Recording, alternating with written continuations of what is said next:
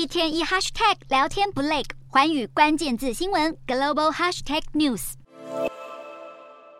一天玩八个景点，晚上只能睡三小时，这样的旅行方式你能接受吗？最近在中国大学生之间流行起这种特种兵式旅游，在时间跟金钱有限的情况下，尽可能在各种景点打卡，旅行结束还可以马上回到正常生活。有学生已经用这种方式独自到九个城市游玩，累计打卡的景点已经破百。最长的一次是在寒假八天内跨越三个省份，在好几十个景点打卡。他还曾经在一天的假期内游玩了四川的八个景点，晚上十一点再赶回学校。而且很多大学生会在寒暑假去实习或打工，没有机会出门游玩，利用周末的时间出去旅行，就可以有效率的利用时间，还不用在寒暑假旅行旺季的时候在热门景点跟大家挤在一起。而且在不是旺季的时候出门旅游，住宿也比较便宜。尤其是在中国严格的疫情风控结束之后，这种带有网红跟风色彩的旅游方式，在社交媒体助长之下，在大学生之间更受到欢迎，更是呼应了及时行乐的精神。